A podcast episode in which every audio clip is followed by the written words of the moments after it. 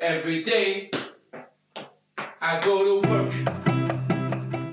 Sam travaille, épisode en série. C'est quoi ta vocation? Every day, Vocation, nom féminin du latin vocare, appelé. Dans l'épisode précédent, nous nous sommes interrogés sur l'origine de la vocation professionnelle. Comment celle-ci naît-elle? Est-ce dès l'enfance comme une intuition incontestable ou bien en grandissant, grâce à l'expérience acquise avec le courage de se lancer sans écouter les désapprobations Cependant, faut-il travailler par vocation pour être heureux? Souvent, sur les sites et blogs dédiés au travail, travailler par vocation est considéré comme une véritable chance. Nous pouvons lire des phrases du genre Avoir un métier passion, qui en plus rapporte de l'argent et qui permet d'en vivre Cela porte un nom, et c'est la vocation professionnelle. Eh bien, c'est possible, et voici quelques pistes pour atteindre ce petit paradis. Et si travailler par vocation ne menait pas au paradis, mais plutôt vers l'enfer? Pour ce troisième épisode de la série Travail et vocation, Sam Travail a donc voulu questionner davantage les limites de la vocation professionnelle. Le ressenti que j'ai aux urgences, euh, bah, c'est un sentiment de honte en fait des fois euh, de pas pouvoir prendre en charge correctement, de assimiler en se disant que ça pourrait être très bien quelqu'un de notre famille par exemple. Donc euh, ouais, de la frustration, la honte, sensation de ne pas avoir réalisé et réussi son travail correctement, ouais, de faire un travail à la chaîne en fait. C'est vraiment ce- cette sensation que je ressens en tout cas dans mon travail de plus en plus. Et la difficulté c'est que ce projet de loi est voté, l'application se fait pour 2022 et nous c'est maintenant qu'on a besoin de ces moyens. C'est pas dans deux ans, dans trois ans, le temps des phases d'application. C'est maintenant qu'on a besoin. Et euh, dans cette situation-là, on ne pourra pas tenir euh, trois ans à continuer avec cette tension permanente au sein des services d'urgence. Ce que je ressens aujourd'hui quand je vais travailler, c'est de la colère parce qu'on a le sentiment de ne pas être écouté. Euh, parfois, on, y va, pas tous les jours, mais parfois on, on va travailler avec la boule au ventre parce qu'on se demande est-ce que ça va être comme hier où je me suis fait agresser verba- verbalement par un patient? Nous, il nous faut des choses maintenant. Certains secteurs comme le médical rencontrent de fortes difficultés, qu'elles soient financières ou de moyens, dégradant alors les conditions de travail de ces salariés et les poussant à déclarer ⁇ J'adore mon métier, mais ⁇ Selon un sondage réalisé par Choose My Company, les employés les plus malheureux en 2019 sont notamment les enseignants en deuxième position, les agents de police à la troisième place et les infirmiers à la onzième. Or, c'est bien ces métiers que nous exerçons par vocation. Plus encore, d'après une étude publiée dans le Journal of Personality and Social Psychology, il est perçu comme plus légitime de demander aux personnes passionnées par leur métier de réaliser gratuitement des heures supplémentaires et de s'investir sur leur temps personnel. Alors, est-ce que travailler par vocation implique de se sacrifier pour faire ce que l'on aime? Quelles sont les limites d'une passion pour un métier? À quel moment se rend-on compte que nous allons trop loin dans une profession qui pourtant a toujours été un rêve? Marie, ancienne journaliste, a toujours su qu'elle souhaitait exercer ce métier. Pourtant, suite à un investissement trop intense, elle a dû stopper net sa profession, réalisant d'un coup les réalités de ce travail. Elle nous raconte. Alors en fait, euh, je crois que c'est depuis que j'ai 10 ans, je sais que je vais être journaliste. Euh, c'est venu en fait pour la petite histoire euh, parce que j'étais lectrice du, journal du Mickey et j'avais participé à un concours pour être dans un jury de lecteurs. Et donc pendant un an, j'avais lu des livres et j'avais fait des critiques euh, dans le, qui étaient ensuite publiées dans le journal.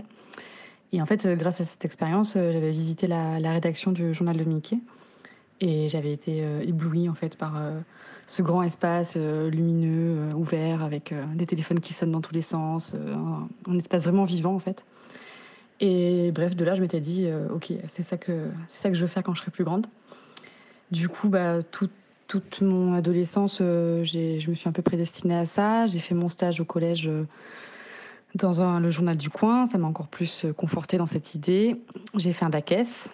Et après, j'ai intégré une école de journalisme. Ensuite, j'ai enchaîné sur une licence, licence que j'ai interrompue en fait au milieu d'année parce que j'avais la possibilité de travailler pour 20 minutes. On m'avait proposé un CDD.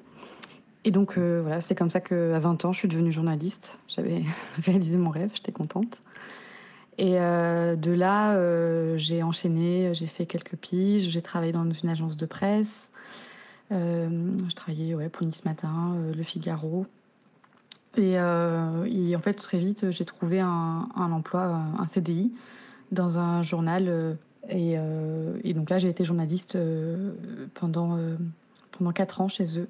Quand on travaille avec une vocation, donc on, on est pleinement investi dans son travail, on est à 200%, on compte pas ses heures parce qu'on travaille pour quelque chose qui est plus grand que nous. Donc on, se lance en fait un, peu corps et âme là-dedans. Et, le problème, c'est que même si ça part de bons sentiments, euh, c'est que quand on a un tel rapport au travail, on n'est pas à l'abri de tomber sur des entreprises qui vont avoir tendance à, exploiter cette propension à donner euh, au-delà du raisonnable. Et moi, du coup, euh, je me suis retrouvée dans une, une, rédaction où les gens étaient très sympas et où j'adorais ce que je faisais, mais où on faisait des horaires, des, horaires de fou. je faisais jusqu'à 70 heures par semaine. chaque mois, voire deux fois par mois, il y avait le bouclage. C'était des bouclages nocturnes, c'est-à-dire que j'arrivais le matin à 9 h et je repartais le lendemain à 10h, 11h, 12h, parfois 17h. Donc il y a des fois où j'ai fait 32 heures de travail non-stop. Et ça, c'est rigolo quand on a, ouais, quand on a la vingtaine, euh, qu'on découvre la vie et qu'on est super content de travailler. Euh, mais en fait, euh, à l'usage, à l'usure, bah, ça m'a ça m'a flingué. j'ai commencé à avoir des crises d'angoisse, à, à, être pas bien, et puis j'ai fini par craquer. Et, et à faire une dépression, et à plus pouvoir travailler du tout. J'ajouterais aussi que euh, quand on est, euh, enfin quand j'étais petite et, adolescente, quand je pensais être journaliste, moi mon rêve ça aurait été d'être euh, d'être journaliste de guerre ou photoreporter. Donc je me voyais être sur le terrain, dénoncer des choses, enfin vraiment ce côté utile du journaliste. Et en fait dans la dans la pratique, dans les faits, au final, on se retrouve à écrire des articles sur sur, euh, sur une entreprise, sur euh, un événement euh, de la ville, un, des, en fait des choses qui, qui, ont moins de sens, enfin en tout cas que moi je trouvais moins intéressantes et, et, les limites elles sont là aussi, je pense que c'est la, la confrontation entre les idéaux et la réalité. Euh, Effectivement, en fait, au jour le jour, non, je sauvais pas le monde. Euh, donc non seulement je me tuais à la tâche, mais en plus euh, je devais être lu par quelques milliers de personnes et clairement euh, il y ça arrivait peut-être une fois par mois que je faisais un article que je trouvais vraiment intéressant et, dont j'étais fière. Mais la plupart du temps, en plus, au final, voilà, c'était des, c'était des articles de, loisirs ou de ou économiques, mais qui pas, qui n'allaient pas changer le monde, quoi. Surinvestissement accompagné d'un véritable épuisement, là est la première limite de la vocation. Donner ses heures sans compter, travailler sans relâche pour accomplir ce dont nous avons toujours rêvé, quitte à s'oublier soi-même. Il y a aussi la déception de découvrir le métier fantasmé, sous une forme totalement méconnue, avec des sujets moins intéressants, des contraintes hiérarchiques, des relations difficiles avec les collègues, une lassitude globale alors que tout semblait parfait sur le papier. Marion, qui a d'abord travaillé dans la mode, puis comme enseignante à l'école Montessori, a d'abord vécu ses expériences professionnelles comme de véritables révélations. Mais le temps a toujours laissé place à un certain ennui. J'ai commencé euh, à faire des études d'art appliqué pour devenir euh, modéliste, styliste modéliste. Et euh, bah, pour, le coup, je ne sais pas si je parlais de vocation à l'époque, mais c'était pour, moi évident que j'allais travailler dans la couture ou quelque chose comme ça. Et puis, euh, et puis au bout de dix ans dans ce milieu, euh, euh, ben, j'ai eu envie de passer à autre chose. Et en fait, le fait de, pour moi, travailler avec quelque chose qui était ma passion, euh, bah, bizarrement, c'est comme si j'avais plus, plus de, passion à côté ou de, sas euh, à côté du travail. Donc, euh, donc j'ai arrêté de travailler, j'ai repris des études qui m'ont permis un peu de réfléchir un peu à ce que je voulais faire. J'ai fait des études encore par goût, par plaisir, j'ai passé un master en littérature portugaise.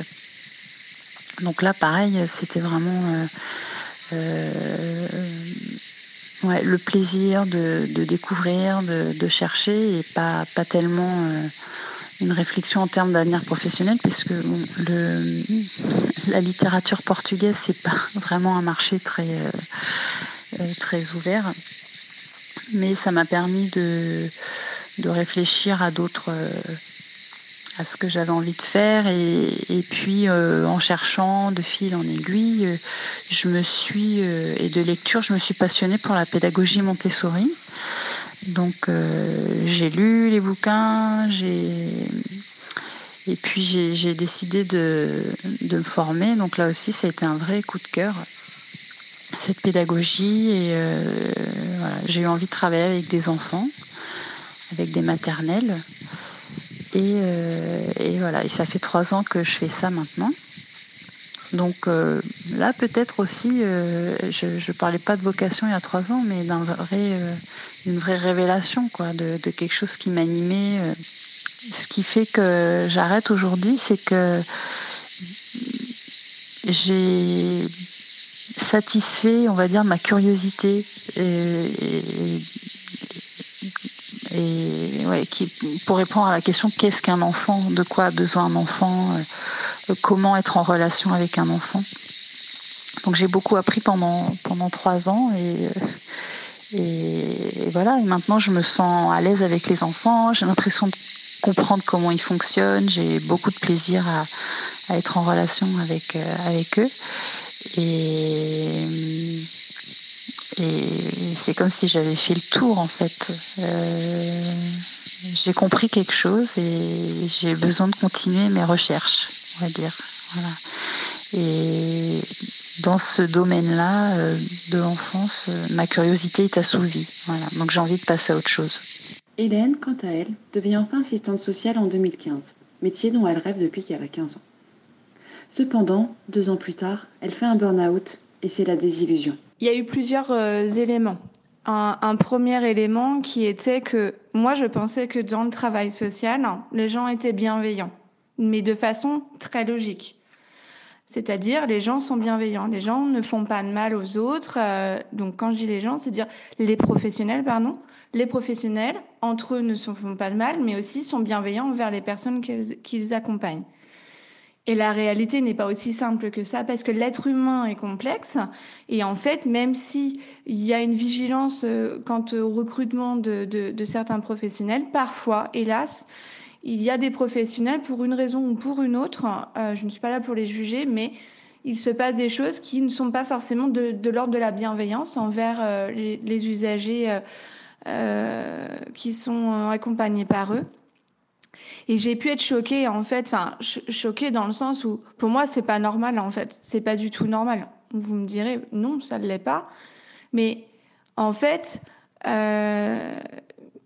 ce qui est encore moins normal pour moi, c'est cette maltraitance institutionnelle, c'est-à-dire l'institution qui cautionne aussi des choses, parce qu'il y a un cadre qui fait qu'on ne peut pas euh, virer une personne comme ça, parce que parce qu'il y a des parfois euh, une hiérarchie qui, joue l'autruche, euh, qui ne voit pas ou ne veut pas voir, je ne sais pas trop.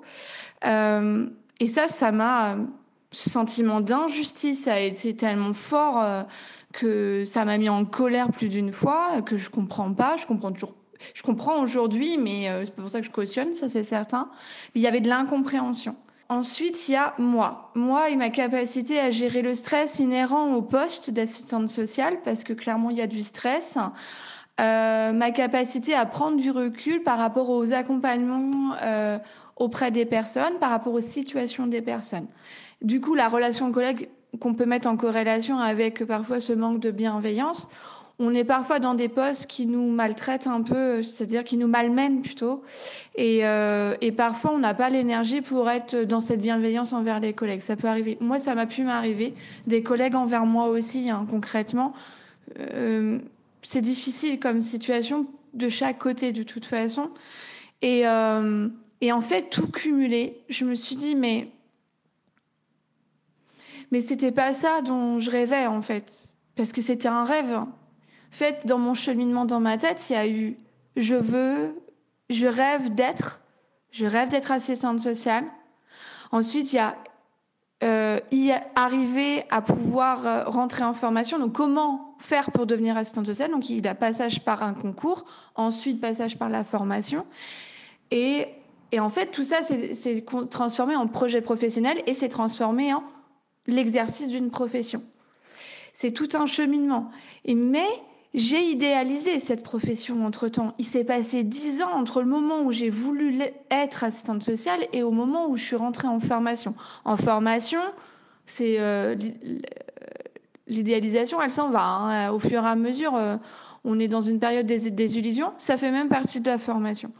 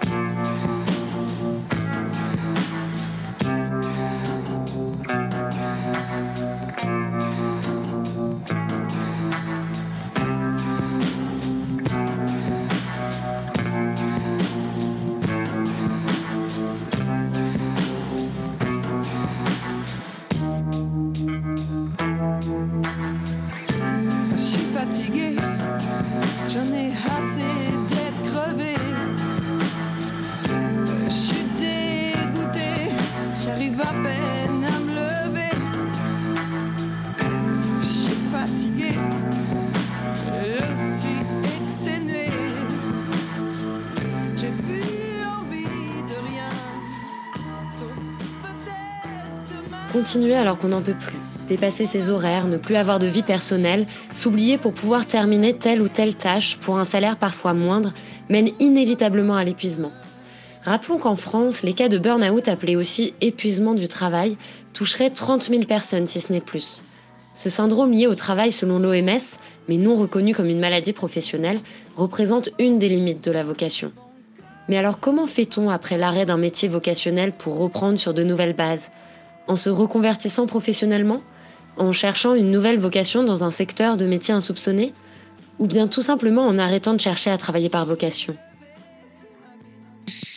On va dire que je m'autorise à, à aller vers quelque chose euh, qui me portera pas forcément 10 ans, alors que c'est ce que je voyais quand j'ai fait de la couture au Montessori. Je me dis, bah, ça y est, j'ai trouvé le truc euh, que je vais faire euh, jusqu'à la fin de ma vie. Et, maintenant, je m'autorise plus à, à me dire, euh, je vais faire quelque chose, euh, le temps que ça me plaise. Et puis, euh, quand, quand ça m'aura nourri, je m'autorise à changer. Mais, euh, et en même temps, avec ce, ce, cette façon de voir les choses, euh, j'aurais envie de m'orienter vers, euh, vers un métier qui demande, euh, enfin c'est une piste, mais beaucoup de connaissances techniques. Voilà. Un, domaine qui me permet d'explorer euh, quelque chose, ouais, un domaine à fond. Donc je ne sais pas encore lequel, mais il y a cette, ouais, cette envie de, de découvrir euh, euh, un domaine, un vocabulaire euh, propre à un métier, quelque chose qui demande du savoir-faire. Ça, ça, ça, ce serait une piste. Et en même temps, j'ai des, des envies de, simplicité et de,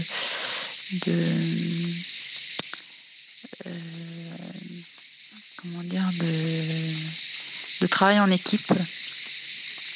Euh, donc ça, ça peut être une, enfin c'est pas, ça me donne pas une idée de métier en soi, mais ça peut être euh, une expérience ponctuelle.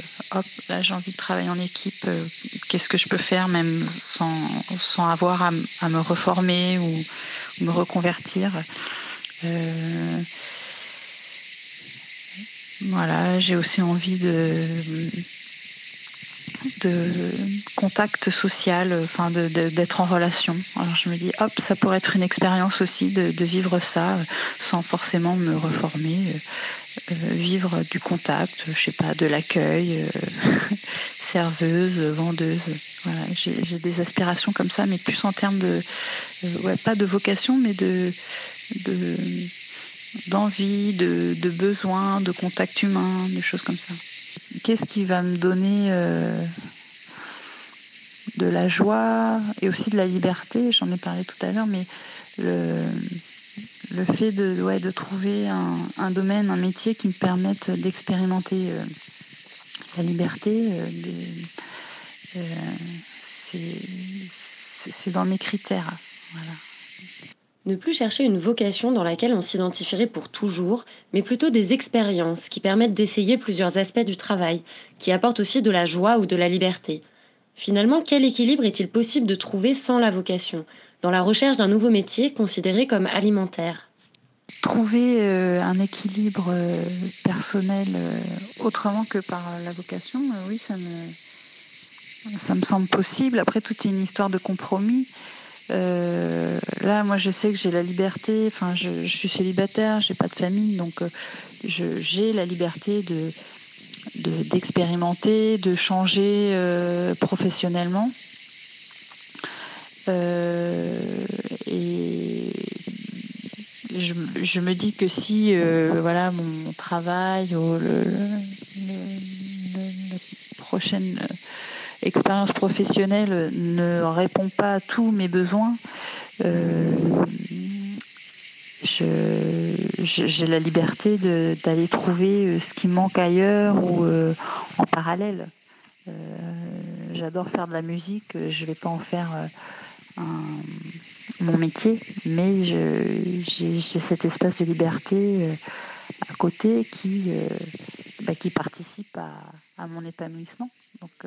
Je peut-être que ouais, pour s'épanouir, il n'y a pas que la vocation, mais une somme de, de, moteurs de joie.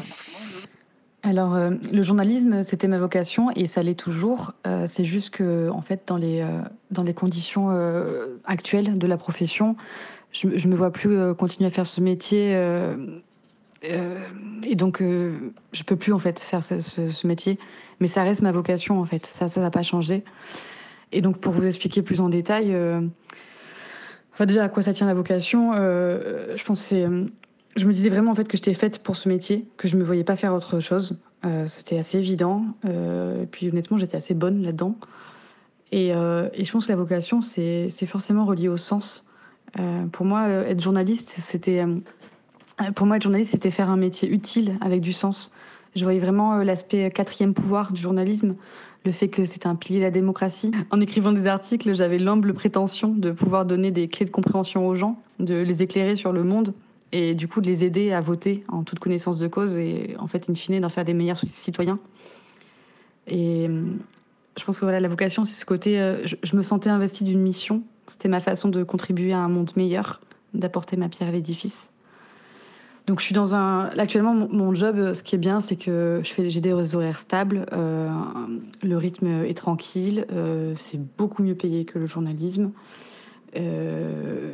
donc enfin, je vois les côtés positifs.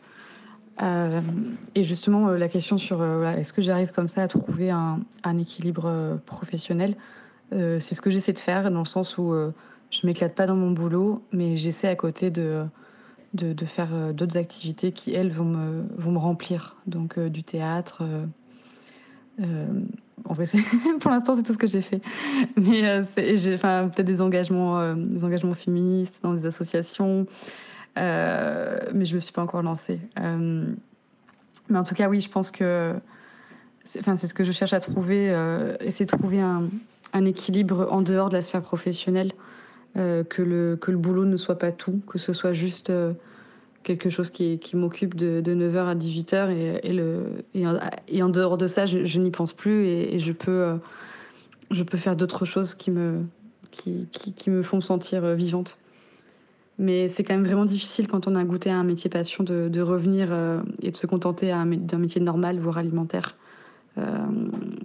Quand on pense quand même qu'on enfin, je veux dire, on passe un tiers de notre vie à travailler, donc c'est quand même con de faire un truc qui nous emmerde profondément. Si la vocation donne du sens, peut-être qu'il ne faut pas l'abandonner trop vite, mais que c'est notre rapport au travail en lui-même qui est à repenser, ainsi que l'investissement que nous lui donnons. Écoutons Hélène, qui considère que malgré son burn-out, son métier lui est toujours cher et important. La réponse aujourd'hui, parce qu'aujourd'hui je suis dans un poste qui ne ressemble pas tout à fait à ce que j'ai fait précédemment en tant qu'assistante sociale, et je me rends compte que je m'ennuie littéralement. donc, euh, donc là, il faut... Euh, c'est un, un, signe en fait. Il faut, il faut que je bouge. En fait, je, je, je suis, euh, je, suis aussi en, grande réflexion depuis que j'ai quitté cet ancien poste qui m'a qui, a, qui, a, voilà, qui a eu des conséquences sur moi, euh, notamment niveau santé. Hein. Aujourd'hui, aujourd'hui c'est pas que professionnellement, hein, c'est un tout, bien sûr. Je veux pas blâmer non plus que mon, mon milieu pro. Mais ce que je veux dire, c'est qu'aujourd'hui, il faut que je prenne du recul par rapport à tout ce que j'ai vécu. Je j'ai l'impression, je, parle de beaucoup d'expériences négatives, mais il y a aussi des expériences très positives dans tout ça dont je parle peut-être pas assez. Mais j'ai aussi rencontré de nombreuses personnes, des professionnels euh, qui m'ont appris énormément de choses. Aujourd'hui, quand je fais le bilan, je veux continuer à être assistante de service social. Je veux continuer cette vocation. C'est la mienne. Et même et quand et j'ai essayé de faire autrement et j'ai j'ai- pensé à autre chose. Je suis aussi très attirée par les euh, par, des par des domaines plutôt euh, artistiques.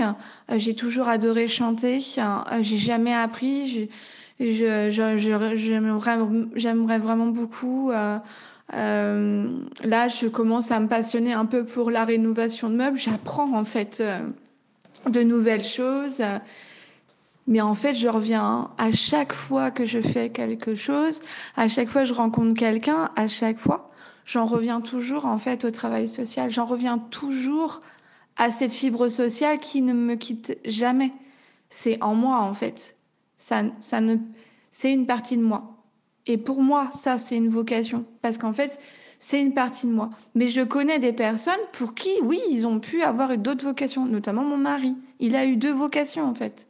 Il a eu sa première vocation, il en a une deuxième. Moi, aujourd'hui, non. Non.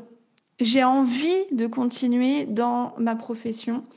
Et, mais par contre, j'ai fait ce pas de côté qui me permet de savoir aussi, euh, enfin, aujourd'hui savoir c'est peut-être un grand mot, mais de euh, mettre le doigt sur ce que j'aimerais en fait. C'est une question aussi euh, de d'équilibre. Si on n'a pas trouvé l'équilibre en soi, je crois qu'au niveau professionnel, peu importe si on exerce ou pas une vocation, si on, a une vocation, pour moi, il y, aura un, problème en fait. Ça peut être compliqué. Aujourd'hui, ça devient de moins en moins compliqué. Euh, le poste que j'ai aujourd'hui me fait prendre conscience de beaucoup de choses. Euh, et euh, non, pas de nouvelle vocation. Je garde toujours la même. L'équilibre est une notion qui revient dans chaque discours. Et trouver l'équilibre dans sa vie professionnelle, entre un métier passionnant mais éreintant et un boulot alimentaire mais qui laisse de la place à l'épanouissement, ne semble pas aisé. Peut-être alors qu'il faut faire ce pas de côté, comme nous dit Hélène, savoir prendre le recul nécessaire pour connaître ses propres limites, ainsi que le seuil à ne plus dépasser au travail, et apprendre à se connaître pour travailler son équilibre personnel. Mais trouver son équilibre, je ne suis pas certaine qu'on le trouve. Je pense qu'on le travaille tous les jours, toutes les semaines, tous les mois, toutes les années de sa vie, et que ça évolue en fonction de qui on est, de ce qu'on vit. Euh, c'est euh, ça varie et puis et puis on a le droit d'avoir des moments euh, bas puis on a le droit d'être heureux aussi Euh, sourire à la vie ça aide vachement aussi dans le travail hein. On est quand on est bien dans ses baskets on est disponible aussi pour le reste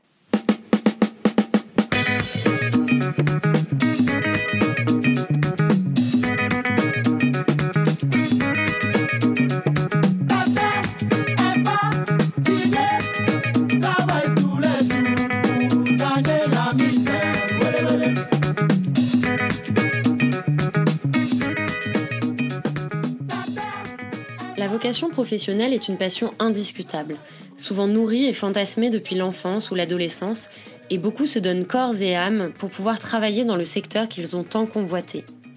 Mais cela n'empêche pas la désillusion qui survient souvent à cause des pressions hiérarchiques, des relations houleuses entre collègues ou du surinvestissement dans les tâches à accomplir. La vie personnelle est alors souvent oubliée, mise de côté au profit du travail, jusqu'à risquer le burn-out ou la dépression. Il faut ensuite réfléchir à l'avenir et surtout comprendre comment les frontières ont pu être franchies. Mais parfois, même quand la relation est toxique, il peut être difficile de se détacher d'un amour professionnel, car la vocation a aussi l'avantage de donner du sens au travail, contrairement au boulot alimentaire qui crée quant à eux beaucoup d'ennuis. Finalement, nous l'avons vu, tout est question d'équilibre. Trouver la juste mesure entre vie professionnelle et vie privée, entre passion et confort, sans s'oublier soi et son propre bonheur. Merci à Marie, Marion et Hélène qui ont partagé avec nous leurs réflexions sur leur expérience professionnelle. Dans le prochain et dernier épisode de la série Travail et vocation, Sam Travail s'intéressera aux méthodes pour aller vers sa vocation professionnelle. Restez à l'écoute.